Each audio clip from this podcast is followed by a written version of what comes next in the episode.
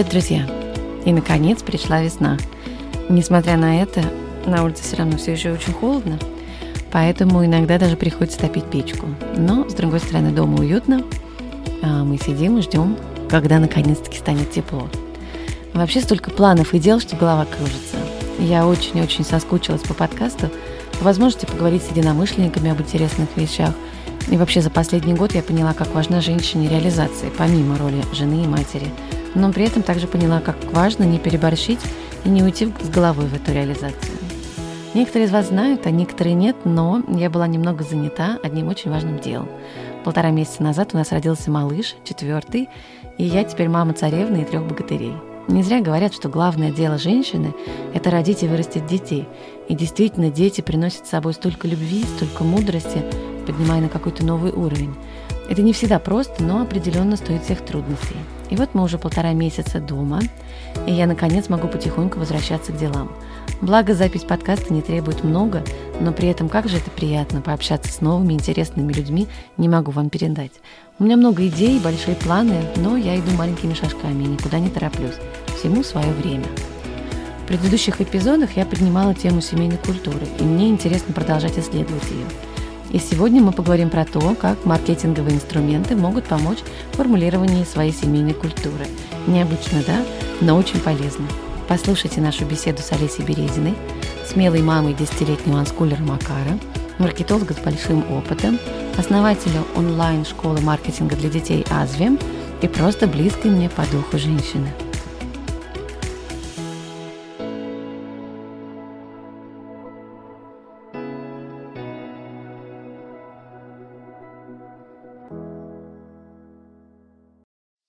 Олесь, я сегодня хотела бы поговорить про семейную культуру. Скажи пожалуйста, ты знаком с таким понятием в принципе?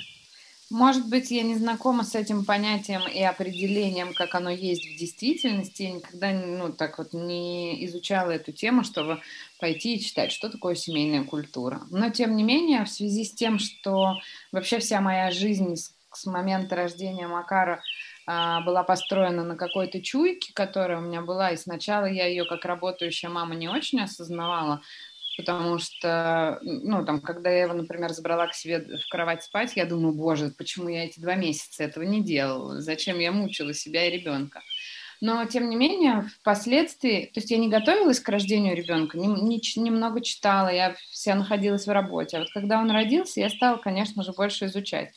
И в, в конечном счете все, все мое воспитание, если его можно так назвать, оно было построено на теории привязанности.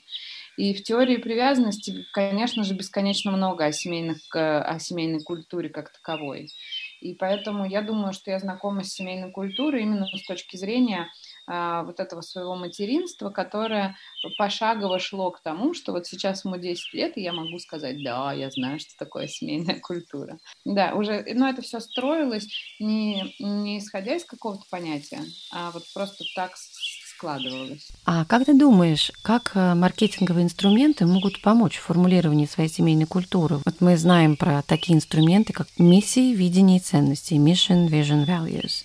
Интересно порассуждать про то, каким образом эти инструменты могут помочь? Ну, если поставить себе любую цель, то любой маркетинговый инструмент в этой цели поможет. Потому что если, например, говорить там, ну вот как человек формирует свои жизненные ценности – по сути, это он делает э, точно так же, как происходит маркетинг по этапам. Ну, то есть сначала исследует, потом анализирует, впоследствии выявляет что-то уникальное для себя, и потом дальше он что делает? Он идет эту свою жизненную ценность, э, по сути, продвигать. То есть он начинает о ней рассказывать для того, чтобы получать вопросы, делиться мнениями, ну, утверждаться в своей позиции или, может быть, ее как-то трансформировать.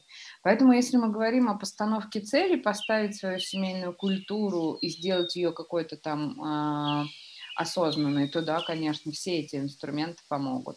Потому что, когда мы говорим про культуру, там же много составляющих. Э, где ты живешь, не знаю, какой национальности твои семейные связи, там супруг, может быть, его родители, какая культура была у них в жизни. Из всего этого, а, безусловно, необходимо выстраивать что-то свое. Ну, нельзя взять, отрезать и сказать, вот я сегодня начну свою семейную культуру с чистого листа. Так или иначе, она строится исходя из э, твоей семьи, твоего детства и, соответственно, семьи и детства твоего супруга, ну или других членов семьи. Поэтому, да, вот что-то выстраивается. У меня, я была одна в семье и одним ребенком, и мой, мой супруг и папа Макар тоже был одним ребенком. При этом я всегда мечтала о большой семье. А, у меня такого не было. Мама моя одна у родителей, и у нас так, ну, как бы есть вот бабушки, дедушки и все. И вот мама с папой, и больше никого. Я всегда мечтала о большой семье. И, как я уже сказала, я очень плотно работала, когда Макар э, еще жил в моем животе, и вообще не предполагала о том, что я стану мамой-мамой.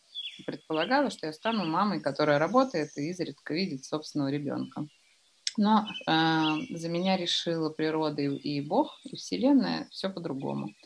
И, конечно же, когда я стала планировать э, там дом, в котором мы будем жить, и обстоятельства, в которых мы будем жить, я попросила жить с нами нашу маму, и даже потом э, в какой-то момент, там где-то через год, мы сняли большой дом в Подмосковье в Ближнем, моя мама находилась с нами с первого дня, а, и, и потом еще моя свекровь к нам приехала жить. Мы еще жили вот так вот э, вместе.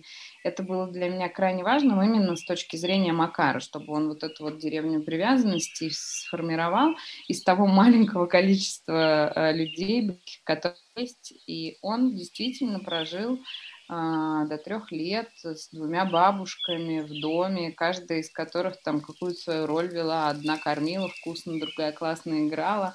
И для него это было счастьем. Семейная лет культура, ну, сейчас мы, конечно же, разъехались все по разным странам, но тем не менее он знает точно, что есть какие-то праздники, которые э, нужно там повидать бабушек, есть э, какие-то совместные вылазки, которые необходимо а, устраивать, и даже когда я о них забываю. А слушай, а расскажи, чем отличается миссия от видения?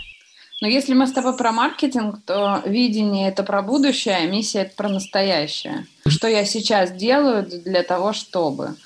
По людям примерно то же самое. Если мы говорим там про компанию, про бренд, то да, кем я хочу быть через пять лет, стратегическое видение, а миссия – это что я делаю для того, чтобы стать таким, наверное. Расскажи, пожалуйста, про свою семейную культуру, про ваши ценности. Менялись ли они в течение времени? А когда Макар был маленький, то мы его купали там всей семьей. Понятно, что к 10 годам он ходит в ванну, вообще не факт, что перед сном, и никто вокруг него не стоит, потому что он уже стесняется. А, но и, и прибавляются, конечно, тоже, потому что если говорить, например, о моей жизни, то я до пяти лет была постоянно с Макаром, несмотря на то, что я работала, я работала в детских проектах, и поэтому всегда его с собой таскала. А потом в его пять лет я вообще ушла работать практически в офис, ну, с достаточно свободным графиком, но тем не менее. И да, конечно, наши, наши э, традиции изменились. Но они, например, изменились Каким образом? Что вот он меня не видел пять дней, и суббота-воскресенье это были наши дни, это были обеды, когда я готовила, несмотря на то, что мы остались вдвоем, там по четыре блюда.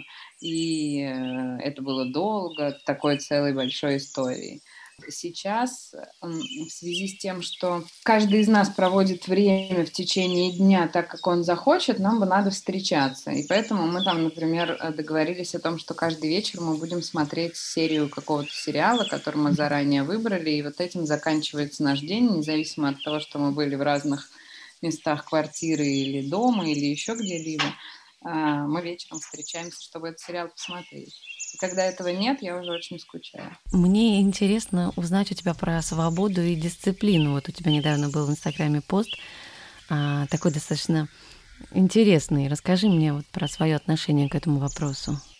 Мне сложно об этом сказать, потому что моя дисциплина, она в понимании, наверное, большего количества людей вообще не про дисциплину. Бабушка всегда мне говорила, ну как же так можно?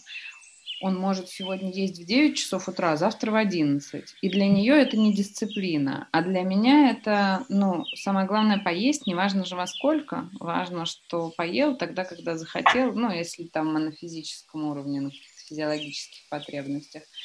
А, у нас есть э, определенные правила, внутри которых мы живем. В рамках этих правил необходимо двигаться всем, и взрослым, и детям. Но внутри может быть все свободно. И я думаю, что свобода и дисциплина — это знаешь про что? Про ответственность.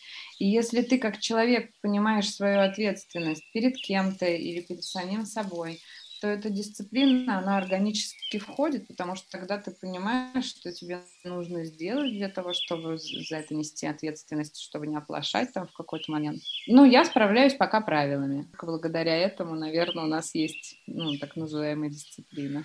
А как ты поняла, что Макар будет хомскулером?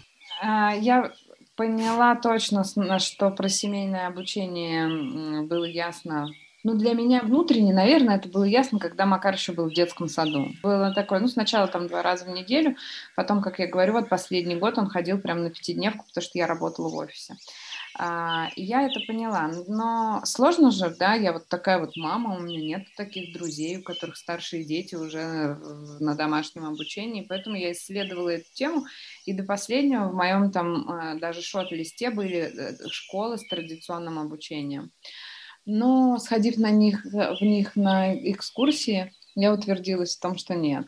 И в первую очередь утвердилась в том, что нет, когда была в школе ОРТ вместе с Макаром на собеседовании с э, заведующей э, начальных классов, которая, когда попросила выйти Макара из кабинета и сказала мне, ну вы же понимаете, что на его вопросы никто не будет отвечать, когда у учительницы 30 учеников. И это, наверное, стало для меня самым главным в, в том, что я утвердилась в своем решении. Ну, то есть ему задают вопросы, а он задает уточняющие. Ему очень нужно знать. И это на собеседовании с ней было очень ярко, потому что она ему говорит, а с кем ты живешь? Он говорит, а что вы имеете в виду? Вот я вообще, в принципе, живу с мамой, э, но иногда мы живем с мамой и с бабушкой, а иногда с мамой, с бабушкой и с папой. И, ну, то есть, и, и тут получается, что его вот этот вот неоднозначный ответ на любой вопрос вырождает у него 100 вопросов. И да, я поняла, что мне важнее не отбить у ребенка желание вообще что-либо изучать и, и интересоваться. И поэтому традиционная школа нет, не наш вариант. И поэтому он ходил в альтернативный проект, причем у него была опять-таки же свобода, я ему дала возможность выбрать. Он выбрал два, походил в каждый из них по неделе, и только после этого а, осознанно совершил свой выбор. Он ходил в альтернативный проект и э, учился там тому, что ему нравится в принципе. Потому что ну, таким вот предметом, как математика и русский, когда ты три раза в неделю ходишь, и у тебя там два предмета в день, конечно, не очень сильное внимание уделяется. А, а у нас всегда были какие-то дополнительные педагоги по русскому, по математике.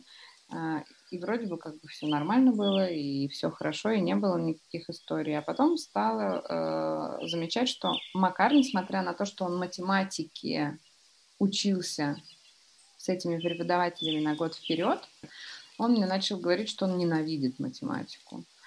И меня это привело э, к мысли о том, что так нельзя, он же действительно скажет, что я все я ненавижу, и поэтому надо это тормознуть. Так как у меня не было задачи сделать из него математику, я просто ему сказала, ну не хочешь, не занимайся. И так ушла математика из его вот прям постоянной жизни. При этом я пробовала разные варианты. Например, э, у него есть педагог Григорий Громыко. В школе свободных наук ведет с детьми такие занятия, на которых они ему рассказывают все, о чем они хотят. И он взял Макара и говорит, давайте я с ним математикой позанимаюсь.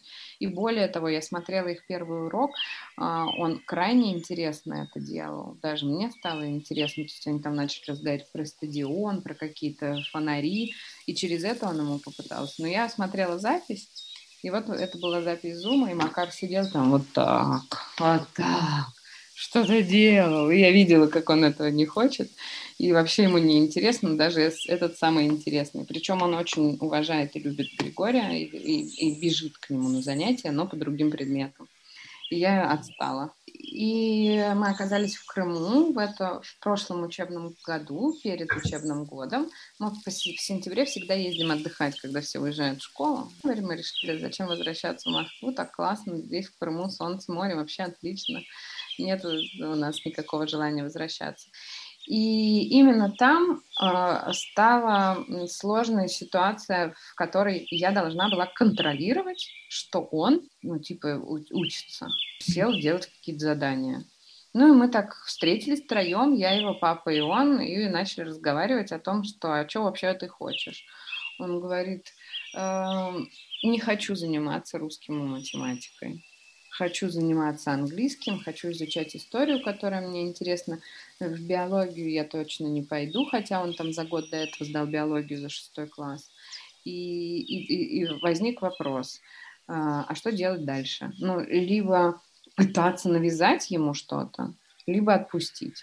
Мне было легче отпустить а, для себя морально, для него. Мне не хотелось никогда становиться для него училкой, которая стоит с, а, с чем они там, с линейкой. И я не хотела портить с ним отношения, поэтому мы договорились опять-таки же о правилах, в рамках которых есть правила вставать, правила ложиться, обязательно делать зарядку каждый день, потому что mm-hmm. физически у него мало активности, и ему нужна зарядка именно для того, чтобы мозг координировал там руки-ноги правильно. А, и, в общем, все. Я, мы договорились о том, что я могу предлагать, он может соглашаться, может отказываться. Я никогда не настаиваю ни на чем, что не касается его жизни и здоровья. С этого момента мы начали так жить. Но, кстати, а, папа более тревожный, чем я относительно обучения, поэтому для него всегда была очень, была очень важна аттестация. И поэтому еще стало а, одной договоренностью, что Макар сдает аттестацию в конце года, и если он ее не сдает, то он идет в школу. Слушай, а можно это назвать анскулингом? Можно, конечно. А как это еще по-другому назвать, когда он изучает вот все там 12 часов, которые э, он условно не спит, он все их посвящает истории. И только истории. Ничего больше в его жизни нет а на английском читает историю. Он читает книжки, которые связаны там либо с историей Соединенных Штатов, либо с историей изобретений. Как ни крути, это все равно история. Там, если, например, говорить о теме дети и гаджеты, то он играет максимум полчаса в телефоне в день. Все остальное время он проводит в компьютере и в телефоне, но он слушает аудиокниги, опять-таки же чаще всего по истории, он много их переслушивает, они могут быть художественными, но связаны с какими-то определенными там датами, веками или там годами, которые ему в этот момент интересны, он как-то их там себе ищет. Он смотрит исторические фильмы, мы даже сериал по вечерам смотрим «Виктория», ну и все его занятия, они построены так, что вот у него здесь курс по истории, здесь курс по истории, а здесь он ходит к Григорию Громыко и, и всем там рассказывает про историю. И вот с недавних пор он стал еще преподавать детям историю. По пятницам у него собственные занятия в Зуме, где он э, историю России преподает детям от 6 до 13 лет. Он готовится к этим занятиям, он делает презентации, он э, там что-то выясняет, читает, смотрит, какие-то карты им показывает. Я вот думаю тоже, конечно, что а, очень детям повезло, потому что, ну, это совсем по-другому, когда ребенок тебе рассказывает, там, чем он пользуется, куда он смотрит. Но он не пишет, не считает особо. А расскажи, пожалуйста, как тебе пришла идея сделать школу маркетинга для детей? Так сложились обстоятельства, при которых я увидела, как моему ребенку помогает маркетинг в жизни. А я всегда с ним разговаривала. И когда он долго не говорил, и мы жили в деревне, и там не было детей особо, то есть приезжали только на выходные на лето. Поэтому мы очень много времени проводили вдвоем. Мы просто ходили вокруг деревни, и он сидел в коляске, а я ему рассказывала э, про дома, про все что угодно, что было у меня в этот момент в голове. И когда я прекращала рассказывать, он мне говорил, Атя, ну что, давай еще. Вот это вот Атя было первым его словом, и он говорил еще. И я так уставала иногда, что я думала, ну когда же ты уже будешь спать, и я помолчу. А потом он стал разговаривать и задавать еще 389 вопросов. И нет, я, конечно, не замолчала. Но вот сейчас, э, наверное, там лет с семи он уже научился информацию выуживать для себя самостоятельно, и поэтому это в меньшей степени. Но, тем не менее, он, конечно, сам говорливый.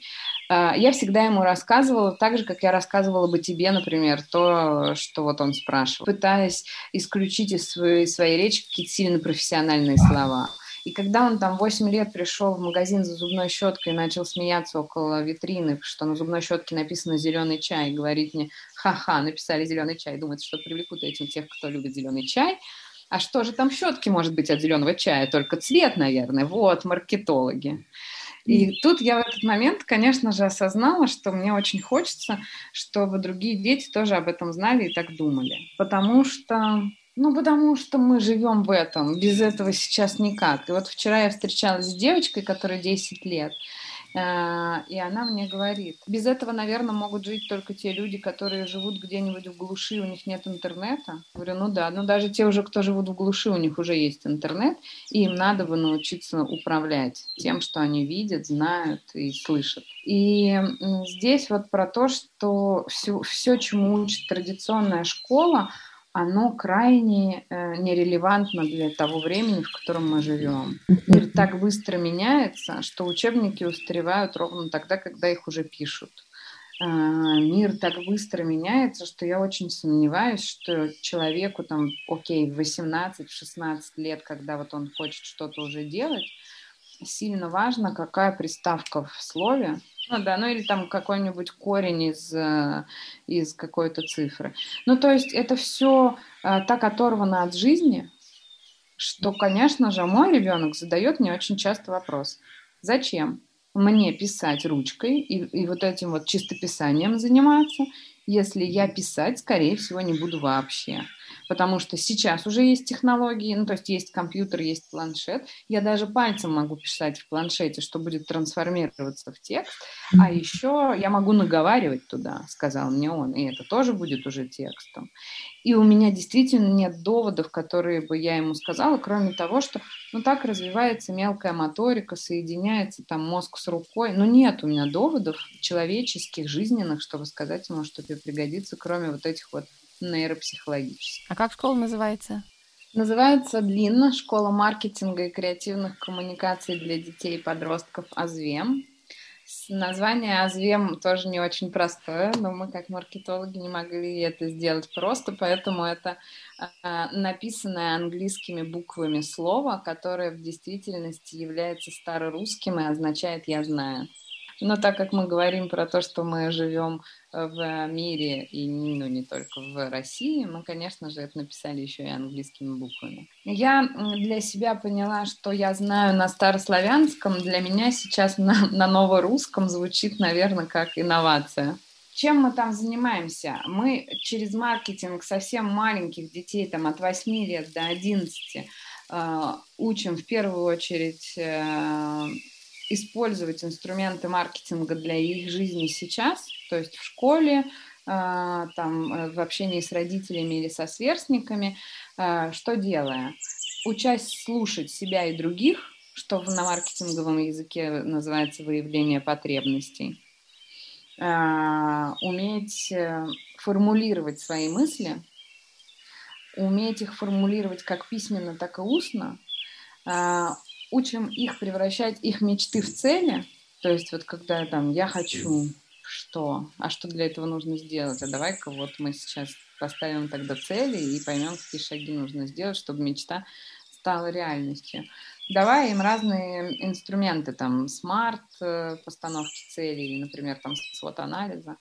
Э, конечно же, еще и учим каким-то практическим инструментам, созданию презентаций, а, выступлению, то есть, и что, что в общем-то дает, конечно же, в первую очередь уверенность в себе, Курс для малышей так и называется «От идеи до проекта», потому что у них же миллион тысяч идей. И чаще всего, какими бы осознанными родителями мы не были, к тебе ребенок приходит 10 раз на дню и говорит, у меня идея, мам, у меня идея. Э, дети приходят ко мне с идеями, я хочу построить дом на дереве я хочу разукрашивать тела людей. И ты как мама, услышав все это, такое, ну, ну да, классная идея. Осознанная мама так скажет, наверное, на что-то, когда тебе придет ребенок скажет, я хочу разукрашивать тела людей. А тут мы слушаем все их идеи, потом еще говорим о том, что вау, они такие классные, давай из этого сделаем проект. И, то есть это, это про уверенность, про то, что каждая идея может стать чем-то. Я даю им информацию о том, что все находящееся вокруг них когда-то было идеей человека. И да, конечно же, возможно, эта идея есть сейчас у 100 тысяч людей, но кто-то из них встанет и пойдет ее реализовывать, а кто-то продолжит сидеть, и она останется идеей. А, ну и, конечно же, мы говорим о маркетинге с точки зрения рекламы и брендов для их поведенческой психологии как покупателей, когда они понимают, как строится реклама, для чего она нужна, как она делается, начинают на это обращать внимание и иначе подходить к выбору. А, к выбору даже там, ну, элементарного йогурта в магазине, более а, ведясь не на упаковку, а на свои потребности. Именно поэтому я очень хотела, чтобы это было не про профессию маркетинга, а именно про то, что как это можно использовать в своей жизни. Потому что когда я говорю ребятам, а вы знаете, что у родителей собаку можно попросить двумя способами? Прийти и сказать, мам, я хочу собаку, или посидеть два дня у себя в комнате, сделать презентацию, подум- послу- пос- повспоминать, о чем тебе говорят родители каждый день, о том, что они хотят, чтобы ты стал ответственным, чтобы ты стал самостоятельным, чтобы ты научился заботиться о ком-то, и, на, и сделать свой спич таким, что, мам, ты хотела, чтобы я стал а, а, ответственным, и ты хотел, чтобы я, не знаю, там, проводил больше времени на свежем воздухе, купи мне собаку, и я буду это делать. И они такие, о, а что так было можно? Ну, и это вот про то, как действительно это использовать уже сейчас, э, не задумываясь, ну, когда мы говорим о том, что, о, креативное мышление – это навык будущего. Какой навык будущего? Мы сейчас живем в этом настоящем, и без этого креативного мышления уже никуда.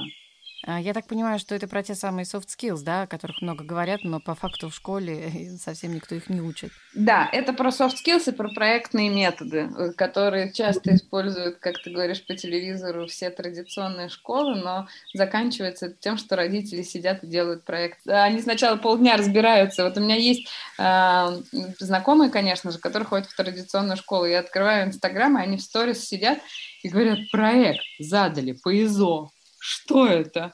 Они начинают разбираться, что это, день разбираются, а ночь делают.